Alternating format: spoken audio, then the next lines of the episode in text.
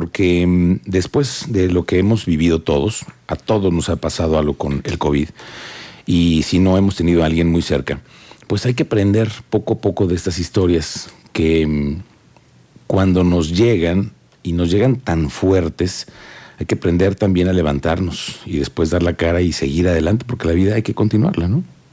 Hoy eh, Rosaura Torres Moreno, a quien yo aprecio de conocer hace casi 25 años, fuimos compañeros en la escuela, en la secundaria, Rosaura. Sí, ya tiene mucho. Muchísimo. Bueno, Rosaura Torres me la encuentro hace unas, unos meses y me cuenta lo que ha pasado, porque a su hermano le pega fuerte el COVID y han tenido una racha muy complicada familiarmente. Pero Rosaura, que es, ella es una licenciada en comunicaciones con especialidad en medios masivos, tiene diplomado en diseño y actualmente cursa la licenciatura en Derecho. Fue docente por más de 10 años en educación media y hoy ha decidido escribir. Y es escritora y nos cuenta cómo sanar luego de vivir en carne propia pues el fallecimiento de un ser querido a causa del COVID. ¿Cómo te va, Rosaura? Rosy. Muy bien, muchas Me encanta gracias. verte y me encanta verte sonriendo, además, Muchas orgullosa gracias. de lo que acabas de hacer. Claro. Cuando me dijeron, ya hiciste el libro, lo primero que dije, qué orgullo, porque lograr hacer una publicación y sentarte a escribir lo que tú viviste y cómo lo has comprendido, es por, por- por lo que te queremos invitar hoy. Muchas gracias. Así que cuéntanos, ¿qué es Cuentos que sanan el alma? Bueno, pues Cuentos que sanan el alma es un libro en donde, eh, pues como su nombre lo dice, contiene 30 cuentos cortos y eh, buscando ayudar a las personas que han pasado por una pérdida o que tienen un familiar o un ser querido eh, pasando por una situación difícil, ya sea de COVID o de cualquier enfermedad, porque no solamente de COVID han Claro. fallecido personas, ¿no? Y la pérdida, a final de cuentas, es la pérdida. No importa de qué se te muera una persona, siempre te duele. Entonces, pues lo que aquí quisimos retratar fue eh, la esencia de un maravilloso ser humano, que es mi hermano. Eh, Cuéntanos, ¿cómo fue esto?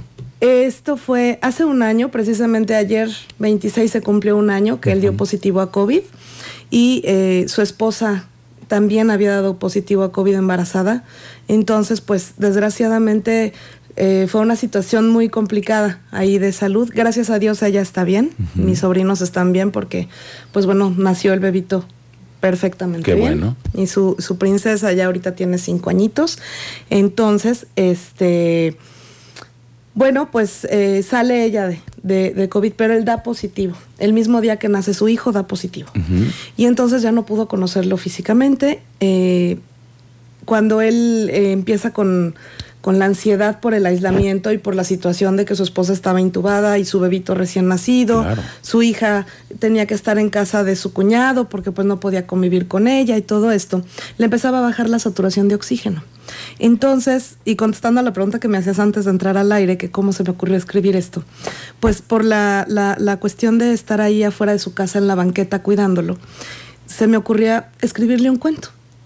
Y entonces hacíamos una videollamada y le leía ese cuento que le acababa de escribir. Tú escribías el cuento para Yo. entretenerlo, para Exacto. distraerlo de, la, de lo que estaba pensando, porque además es la batalla que llevas físicamente y mental. Exactamente. Ujú. Entonces se empezaba a tranquilizar un poquito y le empezaba a subir su saturación de oxígeno. Entonces nos dábamos cuenta de eso. Y pues así le empecé a escribir cuentos diferentes y, y se los iba yo contando, ¿no? Y pues sentíamos que iba tranquilizándose un poco. En el momento pues su condición eh, se estabilizaba. Ok. Y así. Después lo tuvimos que internar, eh, lo intubaron, desgraciadamente pues se fue agravando, en- lo, lo trasladamos a, a la Ciudad de México conectado a un aparato que hacía las veces de sus pulmones. Sí, recuerdo Y que es- me dijiste cuánto tiempo les llevó a ustedes todavía todo este proceso. eh, de que se lo llevaron a México fueron 51 días luchando por su vida. O sea, fue muy fuerte, realmente él luchó como un león por su vida. Y bueno, pues eh, gracias a Dios pudimos acompañarlo cuando él parte, pudimos estar con él, eh, toda su familia, eh, decirle que no se preocupara. Y bueno, pues ahí es donde decido convertir esto en un libro, ¿no? Él, él y yo alguna vez platicamos de que estos cuentos se hicieran un libro, pero Ah, fue sí. como una charla de, ah, ya después los haces libro. Y yo, sí, vas a ver que sí, ahora que te mejores lo vamos a hacer juntos. Bueno, pues lo estamos haciendo juntos, él desde otra dimensión Claro. y yo aquí. Eh, y bueno, pues eh, presento este, este libro que es mi manera de, de transformar el dolor en amor. Ok. Y buscar ayudar a otras personas a que hagan lo mismo, a transformar su dolor en amor, en eh, que les ayude a sacar todas esas emociones que a veces no podemos sacar porque pues no vaya a ser que me vea llorar mi papá o, o quien sea, ¿no? Y bueno, pues la lectura también te ayuda, ¿no? Sí, te, claro. te relaja y, y, te transporta a veces. Entonces, estos son cuentos cortos, son cuentos ligeros, son cuentos que no solamente hablan de la muerte, hablan de la esperanza también, Okay. porque no en todos el protagonista se va, sino que eh, hay otros cuentos en los que también sana, en los que regresa, ¿no? Entonces, eh, pues está dedicado a, a José Antonio, Claro. a sus hijos, obviamente, a, a Sara Mariela y a, y a Pablo Antonio. Y estos cuentos forman parte de los relatos que tú le hacías cuando él estaba enfermo, Sí, cuando él por estaba supuesto. pasando mal. Sí, de hecho, el primer cuento, que se llama La playa del amor, habla de cuando mi cuñada se enferma Ok. y cómo estaba él, ¿no? Y, y- y su hija, cómo lo, eh, pues cómo se tiene que ir a otro reino, digamos, a otra casa. Pero, este, y bueno, dentro de la fantasía y todo esto, se logran salvar las dos vidas, ¿no? Que eso es real. O sea, están bien, tanto mi, mi cuñada como, como mi sobrino, gracias a Dios, salieron perfectamente bien librados de esto, ¿no? ¿Es una forma para ti de sanar, escribir? Claro. Y lo supuesto. lograste así, sí. ¿Ha, ha sido para ti beneficioso? Claro, por supuesto, porque pues vas volcando emociones, ¿no? Y, y obviamente al escribir, al ver lo que estás eh, relatando, pues también sacas emociones.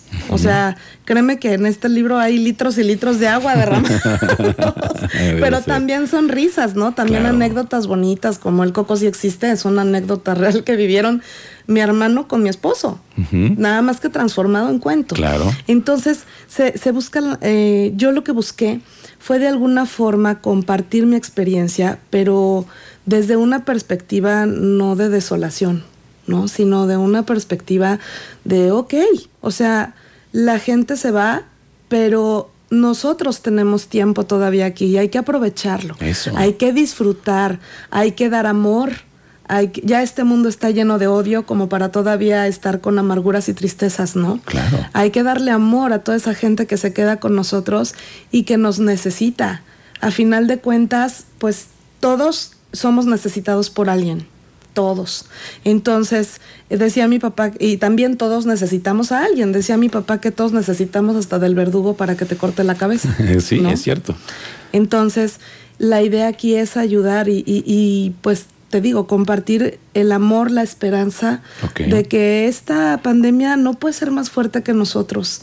O sea, hay que cuidarnos, sí, hay que seguir con todas las medidas, pero tenemos que vivir y tenemos que aprovechar el tiempo y tenemos que sonreír para que, como lo digo en el libro, cuando lleguemos con los seres queridos que se nos fueron, llevemos una maleta tremenda de experiencias y de bagaje y de cosas lindas que les podamos compartir y decirle, mira todo lo que viví, o sea, te lo vengo a compartir, ¿no? Venimos a estar, algún día nos vamos a encontrar, quiero Claro, pensar, ¿no? sí. Y entonces, eh, pues en ese encuentro poder, así como seguramente ellos nos compartirán las cosas maravillosas que están pasando en su dimensión, con, con la creencia que cada quien tenga, Claro. sea Dios, sea energía, sea lo que sea, también nosotros poder llegar y decirle, mira, yo también aproveché el tiempo, yo también compartí lo que soy, yo también di amor y, y vengo a contarte todo este bagaje que traigo dentro de mí para que tú lo vivas junto conmigo, ¿no? Ok. Entonces creo que la vida no se termina aquí.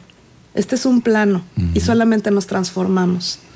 Entonces es por eso que es este libro. Oye, pues qué orgullo que hayas logrado hacer este que debe ser tu primero, ¿no? Sí, es el primero. Este va a ser el primero.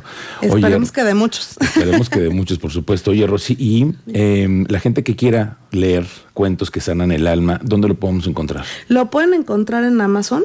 En amazon.com está la- el formato físico. Ok. Lo, lo mandan desde Estados Unidos porque, bueno, pues aquí en México Amazon todavía no tiene imprenta. Sí, Por cierto. Ya pronto la tendrá, esperemos. Pero también está en formato digital en Kindle. También en amazon.com.mx. Ahí lo pueden eh, checar, lo pueden conseguir.